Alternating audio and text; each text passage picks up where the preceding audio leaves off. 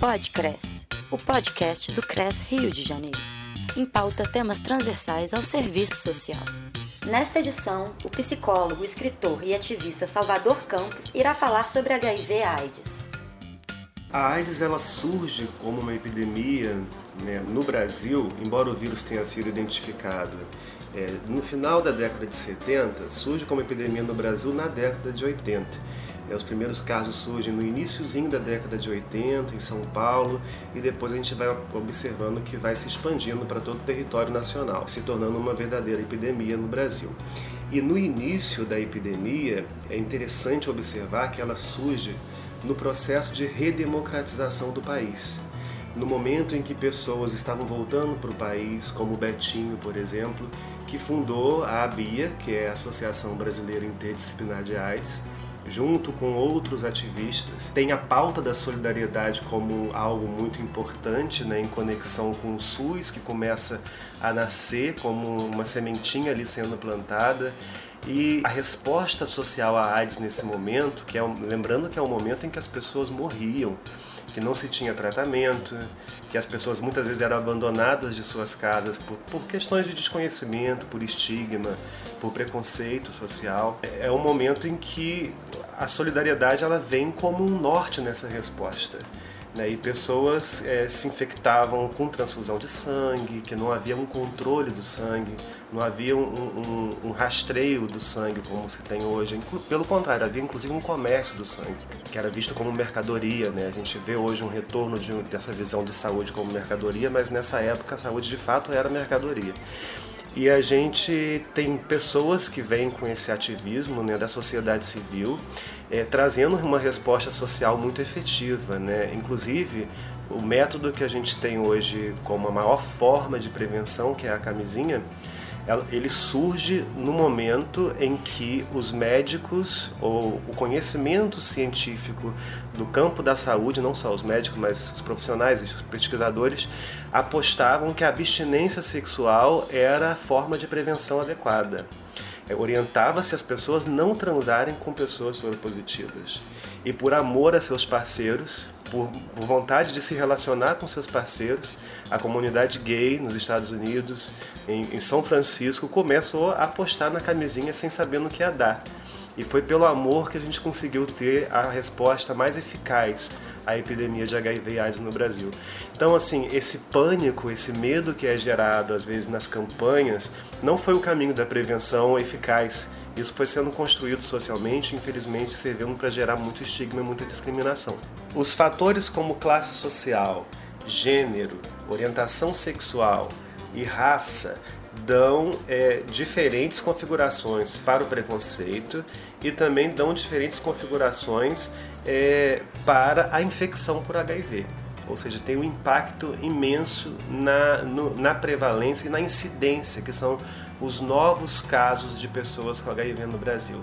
Tem um estudo que foi lançado recentemente que foi coordenado pelo Jorge Belocchi, que é do Grupo de Incentivo à Vida lá de São Paulo, que é um estudo da Rede Nacional de Pessoas Vivendo com HIV, é, a RNP+. Esse estudo ele traz exatamente isso. Ele evidencia para a gente como que essas questões ligadas à vulnerabilidade acabam fazendo com que as pessoas é, muitas vezes deixem de tomar medicamento, muitas vezes não acessem um serviço de saúde, ou às vezes acabam sendo afetadas, né, se infectando por desconhecimento. É, se a gente tem, por exemplo, um serviço de assistência social, de saúde, um serviço de educação, por exemplo, que discrimina uma pessoa pela sua orientação sexual, possivelmente ela não vai voltar ali para se tratar, nem para se cuidar, nem para obter informação. Então, assim, essas questões ligadas ao estigma e discriminação, elas são questões super importantes para serem enfrentadas. E eu acho que é um espaço muito bom para que o assistente social também possa atuar no, enfrentamento do estigma, da discriminação, do preconceito, né, nos CRAs, nos CREAs, né, nos serviços que tratam de pessoas que têm essas vulnerabilidades. Né? Então acho que é uma, um, uma agenda super importante da gente começar a integrar é, nos serviços de assistência social. O serviço social é importantíssimo porque no decorrer da história da epidemia, a gente percebe que ela transita junto com as vulnerabilidades quando são acrescidas e, e, e somadas. A gente sabe hoje que uma mulher trans negra, na primeira população trans, um terço da população trans está em risco de ter HIV. Algumas pesquisas apontam isso. Então é muita gente, é muita gente se infectando. Claro que um grupo específico que foi pesquisado, a gente não pode generalizar para todo o país, carece de dados com relação a isso, porque é uma população que não é praticamente investigada.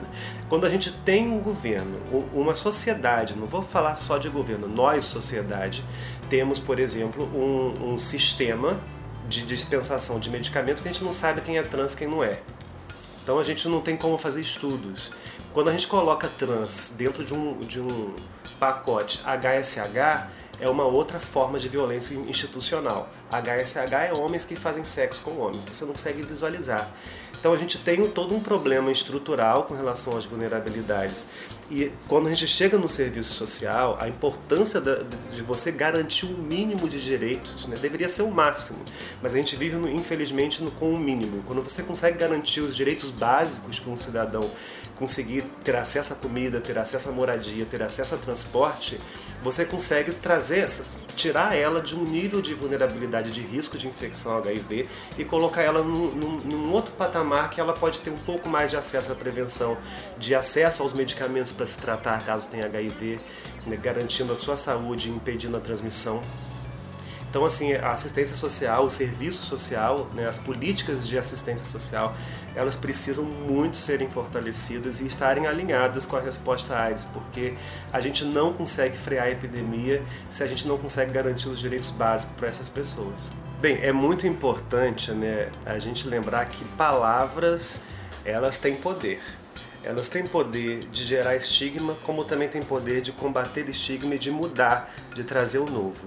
É, algumas palavras elas foram superadas no campo do HIV e AIDS. A gente não usa mais, por exemplo, aidético, porque você acaba considerando a pessoa a própria doença. Soro positivo você já não usa. Algumas pessoas não gostam muito dessa palavra, porque não especifica soro positivo pode ser para qualquer coisa. Então, hoje a gente adota o termo pessoas vivendo com HIV. Você tira o foco da doença e coloca na vida, pessoas que vivem pessoas que estão com o vírus, mas são pessoas vivendo com HIV. Então, esse é o termo que a gente pode começar a usar a partir de agora para poder ir minimizando os impactos em relação à discriminação. Por exemplo, uma outra palavra que a gente muda é a questão da contaminação. Às vezes você escuta muito ainda, até médicos, profissionais de saúde, profissionais de assistência social falando, ah, fulano está contaminado. E é uma palavra que também a gente não usa mais. Quando você pensa em algo contaminado, você imagina uma água contaminada, como infelizmente está a Baía de Guanabara. Muitas vezes, hoje eu passei lá, o lixo está horroroso. Você imagina um ar contaminado, né? você imagina uma praia contaminada com óleo que a gente está vendo no Brasil. Mas uma pessoa contaminada é algo que se tem que evitar. Quando você pensa a ideia de algo, um ar contaminado, uma água contaminada, a, uma seringa contaminada é algo a ser evitado. Não, não toque nela, porque você pode pegar alguma coisa. Quando essa carga é atribuída a uma pessoa, você tem um potencial de, de gerar estigma muito grande, porque vira quase um zumbi do The Walking Dead. Então não encoste porque você vai pegar. Então é, é, a gente quando muda a palavra, você muda também todo, toda uma carga simbólica de significados que ela, que ela traz. Então é muito importante colocar vida e falar pessoa vivendo com HIV, não falar contaminação, mas sim infecção, porque é uma infecção, como a gripe é uma infecção. Portador também é uma palavra a ser evitada, né? Que a gente considera, você não está portando algo ruim, né? Porque acaba atribuindo também essa essa carga negativa de portar algo que deve ser se libertar que fica uma coisa tipo o, o, o Aedes aegypti, que porta o vírus da dengue. Entendeu? Vamos combater o Aedes aegypti. Nós não vamos combater, pelo amor de Deus, ninguém que vive com HIV. Vamos acolher, dar amor, dar empatia, trazer solidariedade, como a gente viu no início da epidemia. Então, vamos usar a palavra pessoa vivendo com HIV, vamos dar vida para todos nós que vivemos com HIV. HIV é o vírus é, da imunodeficiência adquirida que que pode ou não gerar a AIDS, né? A AIDS é quando a doença ela já está estabelecida no corpo. Quando você tem uma contagem de CD4 abaixo de 200, ou seja, você tem uma, uma possibilidade maior de adoecer em função dessa infecção porque o seu sistema de defesa ele fica muito debilitado e o seu organismo não consegue combater infecções simples que antes ele conseguia. Então, a AIDS é quando o organismo chega nesse patamar. Hoje você consegue descobrir o HIV, se diagnosticar com HIV, diagnosticar o vírus, como por exemplo, eu vivo com HIV, eu descobri o vírus, nunca tive AIDS. Porque a gente pode iniciar com medicamentos antirretrovirais e nunca ter AIDS com o medicamento você consegue um controle total do vírus. E por que não cura? Porque o vírus ele se esconde em chamados reservatórios virais. Lá dentro da célula nossa, ele se esconde num reservatório viral que os, os medicamentos não alcançam. Então ele acaba, quando você para de tomar medicamento, ele volta a se reproduzir e volta a atacar as células de defesa, CD4. A principal forma de transmissão hoje é a transmissão sexual. As pessoas se infectam com HIV através do sexo. Por isso é super necessário e importante falar sobre sexo e falar sobre sexualidade. Porque as campanhas que acabam excluindo a sexualidade, excluindo o sexo nas ações, acabam excluindo uma possibilidade de prevenção. Não adianta colocar a camisinha em banana, nem falar use camisinha, use camisinha, porque a gente já percebeu que são campanhas que não têm a eficácia desejada, que é o impacto na prevenção. É, os testes hoje em dia são testes que são muito seguros e são fáceis de serem feitos. Boa parte dos testes hoje são através da saliva. É o Oral Quick, que você tira um pouquinho da saliva e faz o teste da saliva. Mas aí você me pergunta, beijo transmite HIV? A saliva contém HIV? Não, o beijo não transmite HIV. A saliva ela contém anticorpo e consegue identificar, mas não é transmissível através do beijo. Também tem alguns testes que são através do, do, do dedo, né, que fura o dedo com uma gotinha de sangue, você consegue identificar. Esses são os, os chamados testes rápidos. Com 10, 15, 20 minutos você consegue ter um resultado. E aqui no Rio de Janeiro tem algumas ONGs que oferecem, né, em alguns lugares também tem serviços que oferecem um teste rápido e é super acessível e fácil de fazer. Também existem possibilidades de fazer exames laboratoriais para se testar. Com relação às formas de prevenção, há outras formas de transmissão. Além do sexo, você pode contrair o HIV. Ainda existe casos no Brasil de contrair através de transfusão de sangue. É muito raro de acontecer porque a gente conseguiu chegar num patamar de controle muito satisfatório, mas ocasionalmente tem um caso isolado ou outro que acontece isso. Além da transfusão de sangue, compartilhamento de seringas, que infelizmente é, ainda acontece no Brasil, mas bem menos, porque houve uma mudança no uso de drogas no Brasil. As pessoas usam menos drogas injetáveis e fumam né, mais do que, é, do que injetam. E aí tem até um, um, um pesquisador de São Paulo que fala que essa foi uma como tudo tem um lado positivo, esse foi um lado positivo do crack. Diminuiu a incidência de HIV por conta de infecção por agulha, compartilhamento de seringas.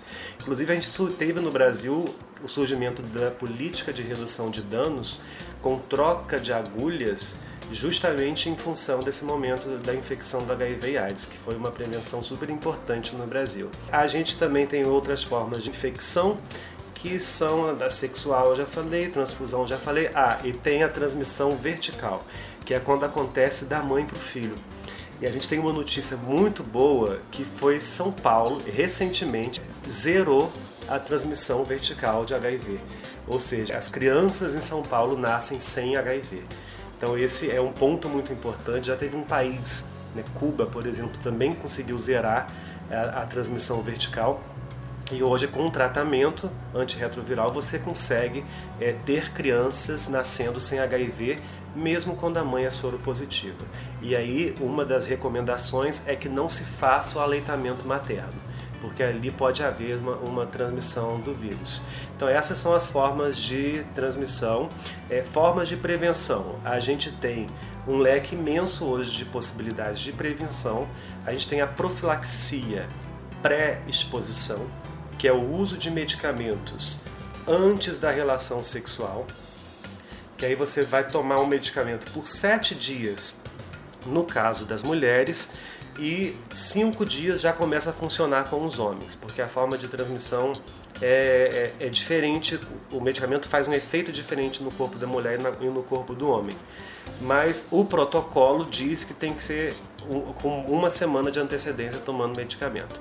Então, com essa, é, é, com uma semana de antecedência tomando medicamento, com sete dias de medicamento, você tem uma prevenção muito, muito alta com relação ao HIV. É, 99% em alguns casos, como algumas pesquisas apontam, você consegue não se infectar. E esse serviço da PrEP, ele está disponível no SUS.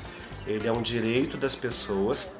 No Brasil, ainda está é, voltado para populações vulneráveis que são considerados pelo Ministério da Saúde jovens gays, trabalhadoras sexuais, pessoas gays de uma forma geral, não só jovens, trabalhadoras sexuais, pessoas trans, né, mulheres trans especificamente, e, e que podem ter acesso a essa profilaxia no SUS. Infelizmente não é uma política universal. Uma das lutas das mulheres hoje é que a PrEP também esteja disponível para mulheres cis, né, em função dessa, é, dessa questão também não está disponível ainda em todos os, os municípios. Alguns municípios possuem PrEP, outros não. Então essa é uma, uma agenda das mulheres cis e também uma agenda de todo o SUS para que se espalhe a PrEP, que tenha acesso à PrEP no Brasil todo. E tem a profilaxia pós-exposição, que é o uso de medicamentos após o contato com o vírus, muitas vezes é usado em casos de violência sexual, mas é bom lembrar que é um direito da pessoa ter acesso à PEP, a profilaxia pós-exposição. Né? Pode ser uma, uma pessoa que se relacionou sexualmente com alguém, ela tem o direito de fazer a profilaxia, independente de onde tenha sido. Pode ter sido numa suruba, ela tem o direito de fazer a profilaxia. Infelizmente, acaba tendo muitos impasses no serviço, não consegue acessar por questões de julgamento, né? É, se você procurou, o problema é seu, rola um pouco isso ainda nos, em alguns serviços. Então é, a gente tem que combater. E como é que funciona a PEP? A PEP ela é o uso de medicamentos, tem que ser usado entre 2 até 72 horas após o contato sexual. Passou as 72 horas, não adianta mais usar. Quanto antes você usar, mais eficácia ela vai ter. Então, se você começar com duas horas de exposição, está na maior eficácia dela. E aí, com o passar do tempo, vai diminuindo a eficácia até 72 horas. E deve ser tomado por 28 dias. Então, é como se fosse a pílula dos dias seguintes para a prevenção. É, e ela também tem uma, uma garantia de prevenção muito forte. É, é, bem alto também a taxa de prevenção da PrEP, que também está em torno de 99%, varia de acordo com o tempo que você tem acesso a ela. A gente tem hoje o conhecimento de que o tratamento ele impede a transmissão do vírus quando você tem a carga viral indetectável. Uma pessoa com HIV com carga viral indetectável, ela não transmite mais o, vírus. Isso já é reconhecido pela Organização Mundial de Saúde. Existe uma campanha global para disseminar essa informação, que é I igual a I, indetectável é igual a intransmissível, e é uma meta hoje da ONU que as pessoas tenham essa taxa indetectável, as pessoas que vivem com HIV. Não só para impactar na qualidade de vida das pessoas, mas também para prevenir a transmissão para outras pessoas. Tem também outras formas de prevenção que não são biomédicas, né? porque a gente tem um conceito hoje que a gente considera que é prevenção combinada, que é uma política pública, que são os fatores estruturais, né? de você ter um serviço funcionando, ter um serviço, ter um acolhimento funcionando, você ter possibilidade de participar de rodas de conversa, de, de, de ter acesso. Você tem as questões estruturais ligadas à lei, né? de ter leis assertivas, leis que ajudem, que facilitem e que combatem o preconceito. Infelizmente, existem algumas leis que devem ser abolidas que estigmatizam o vírus, que condenam pessoas que vivem com HIV, que transmitem. O vírus. É, essas leis elas são muito negativas. Elas são existem evidências hoje. Tem um relatório global HIV e a lei que mostra que leis que punem esse tipo é, que tem esse objetivo de punir pessoas com HIV que transmitem o vírus acaba não tendo impacto na prevenção e acaba sendo contraproducente porque gera estigma e discriminação. Tem um slogan da ECTAP, que é uma ONG francesa, que fala silêncio é igual à morte. Quando a gente se cala, a gente morre. E pensando em morte no HIV, não é só morte física como a gente tinha na década de 80, mas é a morte social, causada por um vírus ideológico, como nos lembrava o Herbert Daniel, um grande ativista da resposta à AIDS, fundador do Grupo Pela Vida, é, ele falava muito sobre a questão do vírus ideológico.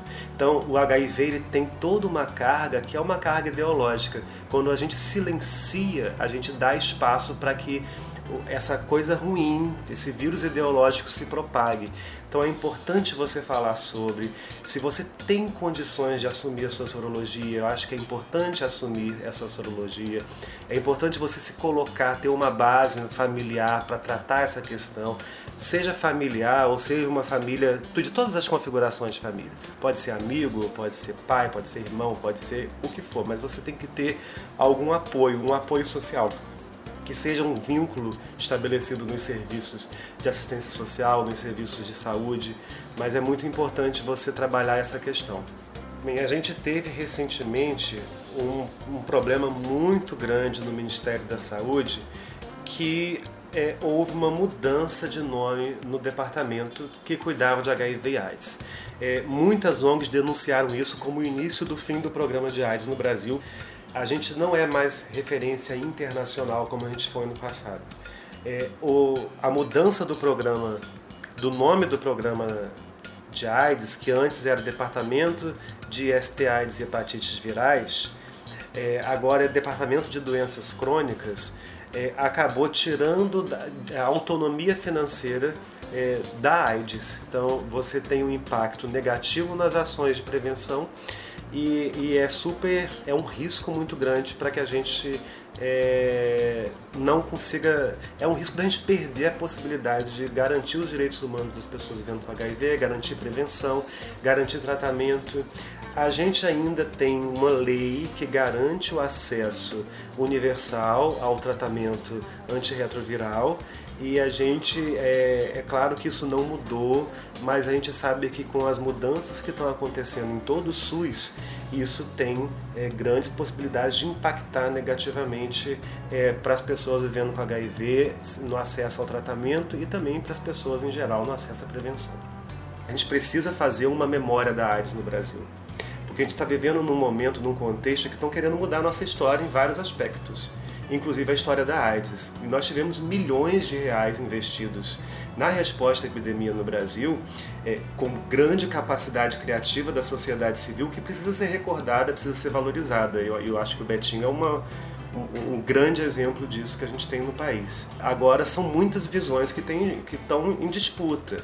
É claro que as visões mais conservadoras, que a gente infelizmente vê que tem acontecido re recentemente, por exemplo, nesse mês de novembro foi lançada uma campanha que é uma campanha totalmente terrorista para a prevenção das ISTs. Por que, que eu falo de campanhas terroristas? Porque ela espalha o terror ela está embasada no pânico moral. Ela se apropria do medo social que existe acerca da epidemia para jogar toda uma questão de moralismo, de cerceamento de comportamentos, de controle comportamental, de julgamento de alguns comportamentos e, e, e dessa forma você não tem muita possibilidade de ofertar prevenção porque você está muito mais ligado a querer controlar o outro, querer controlar a forma como o outro se relaciona, querer controlar a quantidade de parceiros sexuais, enfim, você está tentando sempre controlar o outro e não dar a ele autonomia para se prevenir.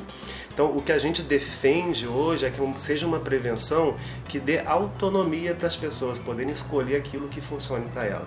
Hoje a gente conseguiu evoluir muito no ponto de vista é, biomédico, com prevenções é, muito atualizadas, com medicamentos, né? E a gente não evoluiu tanto, evoluiu, mas não tanto com relação ao estigma e discriminação porque essas questões morais que permeiam a epidemia desde o início, elas não foram superadas. elas tanto não foram superadas e tanto são ineficazes essa forma de prevenção pelo medo que a epidemia segue crescendo. A gente não conseguiu parar a epidemia. Inclusive em alguns estados do Brasil, como o Rio Grande do Sul, a epidemia é generalizada. Quando a gente entra, chega num momento de generalização da epidemia, sem sombra de dúvidas, a gente percebe uma ausência governamental né, de, de trabalhar principalmente prevenção. É preciso lembrar que sempre que a prevenção falha, a epidemia cresce em qualquer lugar. Então a gente tem um problema com relação a essa questão da prevenção. A gente tem um problema grande no Rio Grande do Sul, que é o encerramento das ações de várias organizações não governamentais que, tão, que existiam para defender justamente as questões ligadas a HIV e AIDS em espaços de decisão política, em espaços de ação, na verdade, nas ruas, nos espaços escolares. A gente vê que isso está realmente caindo, um conservadorismo forte surgindo, e tudo isso acaba sendo um somatório de questões que fazem a epidemia ficar generalizada. Então é preciso resgatar a capacidade da sociedade civil organizada de responder à epidemia, é preciso ter mais investimento social, investimento financeiro, é, não só na governamental, nos serviços que estão desestruturados, os serviços precisam ser fortalecidos. A gente vê uma tendência no Brasil de uma mudança de lógica na, na assistência ao HIV, que acaba migrando de um modelo especializado, que era dos CRTs, dos SAIs, né, dos CTAs, que é do Centro de Testagem e Aconselhamento, serviços de aconselhamento, serviços especializados em HIV e AIDS, para um modelo de atenção básica que é voltado nas clínicas da família, como já acontece no Rio de Janeiro. Só que quando se faz uma transição como essa e se encerra serviços especializados, como tem acontecido aqui no Rio de Janeiro, a gente está fechando serviços especializados em HIV e AIDS, a gente perde todo o acúmulo de conhecimento que esse serviço teve no decorrer de quase quatro, quatro décadas de epidemia. Então, é uma transição que não pode ser feita assim, dessa forma, tem que ser dialogada com a sociedade civil. É importante expandir os serviços para a rede de atenção básica, super importante, mas dando autonomia à pessoa de se tratar onde ela quiser, liberdade para poder ir para um serviço é, especializado se precisar, acessar a roda de conversas, psicólogos, assistentes sociais, todo um aparato, na verdade, que tinha os especializados e que hoje a atenção básica a gente sabe que tem um grande desafio nesse sentido, especialmente agora surgiu uma portaria que muda o financiamento da atenção básica.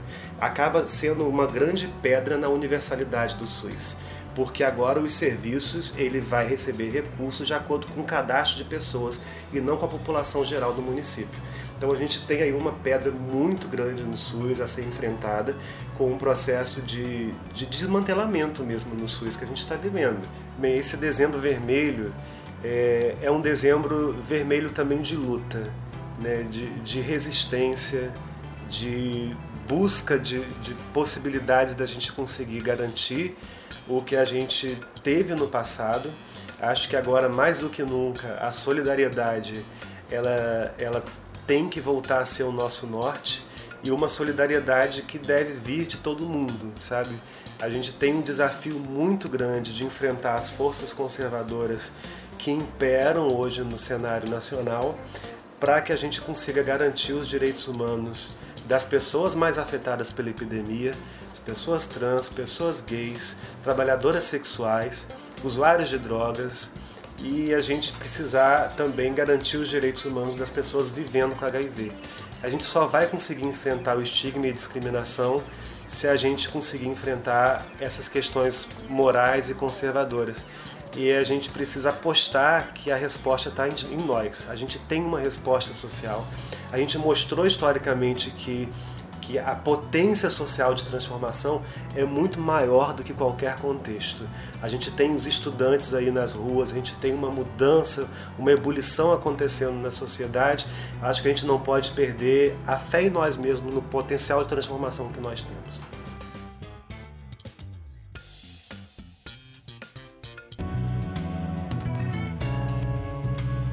Podcres, o podcast do CRES Rio de Janeiro. O material desse podcast pode ser reproduzido integral ou parcialmente, desde que sejam respeitados os créditos das autoras e autores e do próprio Conselho Regional de Serviço Social do Rio de Janeiro. Produção CRES Sétima Região. Apresentação Laura Alves. Música tema Rio Funk de Alex Native.